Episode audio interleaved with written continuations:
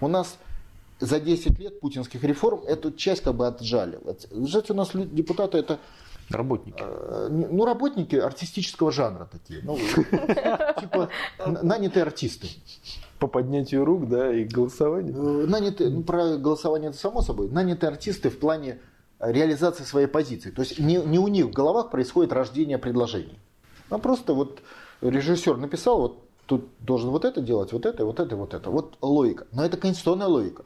То есть Э, если в Думу приходят другие партии, логика нисколько не меняется. Надо менять Конституцию, тогда поменяется логика органов власти. А так это э, э, задача другая.